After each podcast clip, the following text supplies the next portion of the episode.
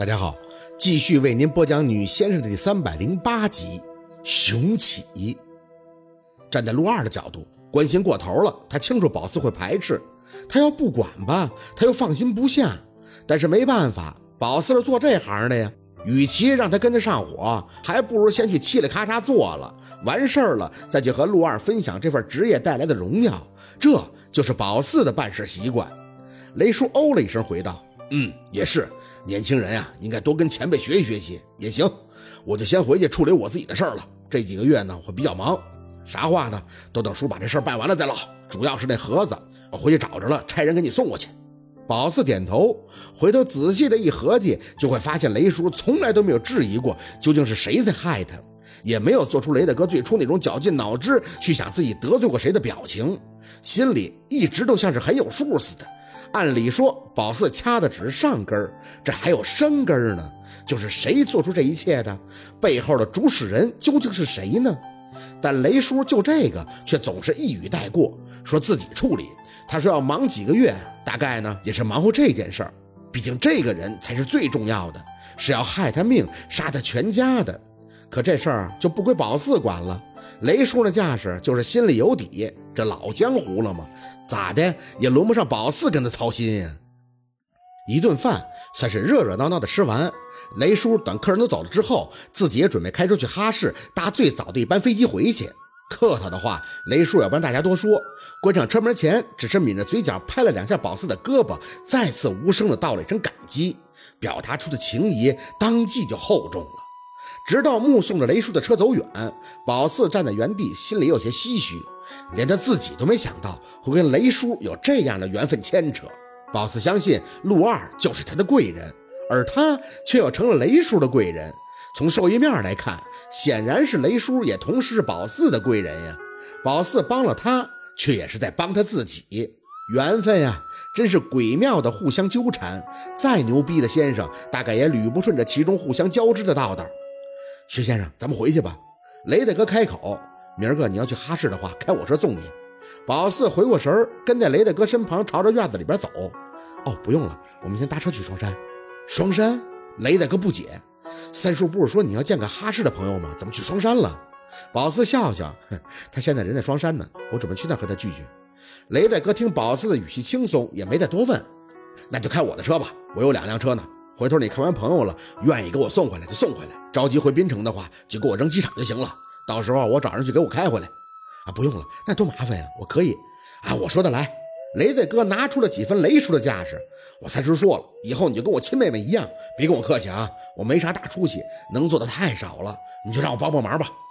宝四不好意思笑笑，雷大哥，那我就只能却之不恭了啊。雷大哥哈哈的笑两声，现在啥事都过去了，我这心里边也透亮。薛先生，你真是让我佩服啊！以后你记住，你在哈市这边不光有朋友，还有我这个哥呢。走，你嫂子还要跟你好好聊聊呢。临睡前，宝四才从嫂子的卧室出来。他一直在跟宝四说着小敏的事儿。对于祖坟的事儿，雷大哥是没怎么跟他讲的。这事儿说的太透了，他也怕自己的媳妇膈应，所以嫂子一直是以为自己孩子是没注意掉的。他挺心疼那孩子的。咋说他也三十多了，就问宝四还能不能有了。站在宝四的角度呢，人家的祖坟的事儿肯定不能瞎掺和，而他孩子的事儿也没有说的太透，就是讲让他放宽心。他有子女缘分，只不过会晚点一听这个，嫂子就乐了，不停的感谢，就跟给他吃了定心丸似的。女人嘛，成家立业了，谁不想膝下绕子啊？尤其是这里还是民风比较保守的农村，没孩子，那脊梁骨有的是人戳你。从嫂子卧室一出来，就去了安九的房间。好在他还没睡，看见宝四还乐呵呵的开口。宝妹儿，你都要成了雷哥家的大明星喽，还不是借你的光啊！宝四坐到他床边，摸了摸他的手。安九，你身体怎么样了？哎，没得事儿。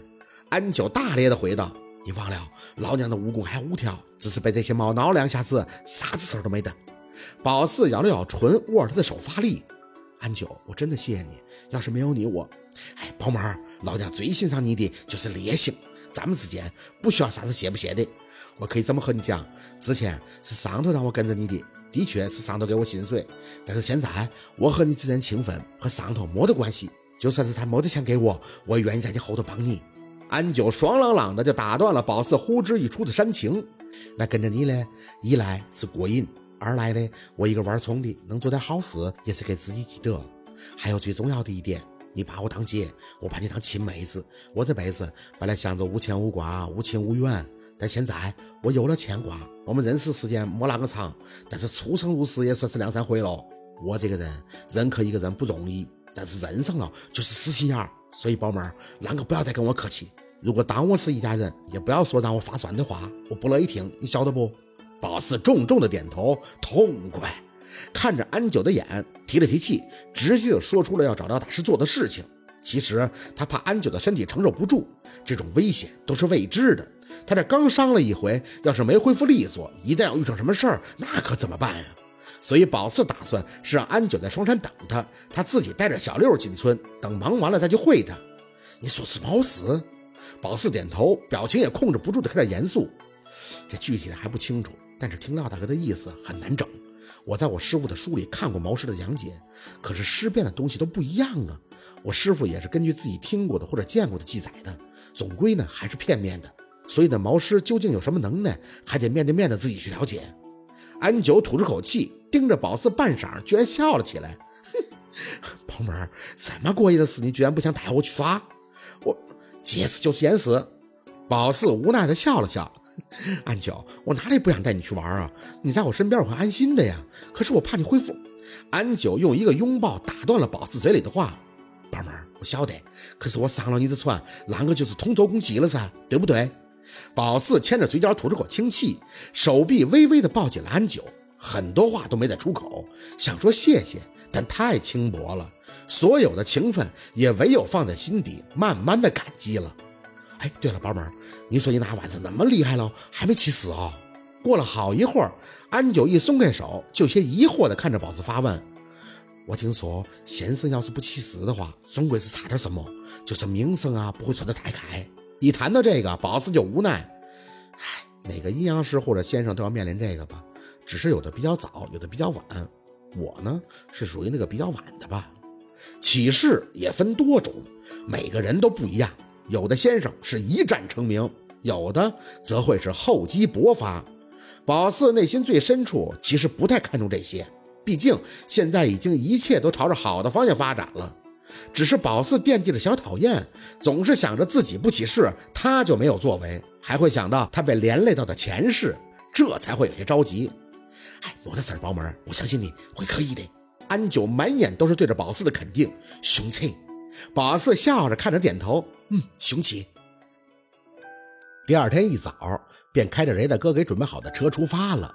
小六调了一下导航上路，开了好一会儿，才略显无聊的从室内镜瞄了宝四一眼，开口：“四姐，咋昨晚没睡好啊？和我九姐闺蜜情深的彻夜畅聊了？”宝四坐在后边眯着眼睛没应声，坐在副驾驶的安九直接给了他一拳。开车就好好的开，哪个多废话？小六疼得直咧嘴。哎呀，九姐，你就不能温柔点我这不是看我四姐状态低迷，我安慰安慰吗？没人答话。小六貌似自己猜到了什么。哦，我知道了，四姐，你不会和陆大哥吵架了吧？哎，因为啥呀？你帮雷老做了这么大的事儿，陆大哥不是应该替你高兴吗？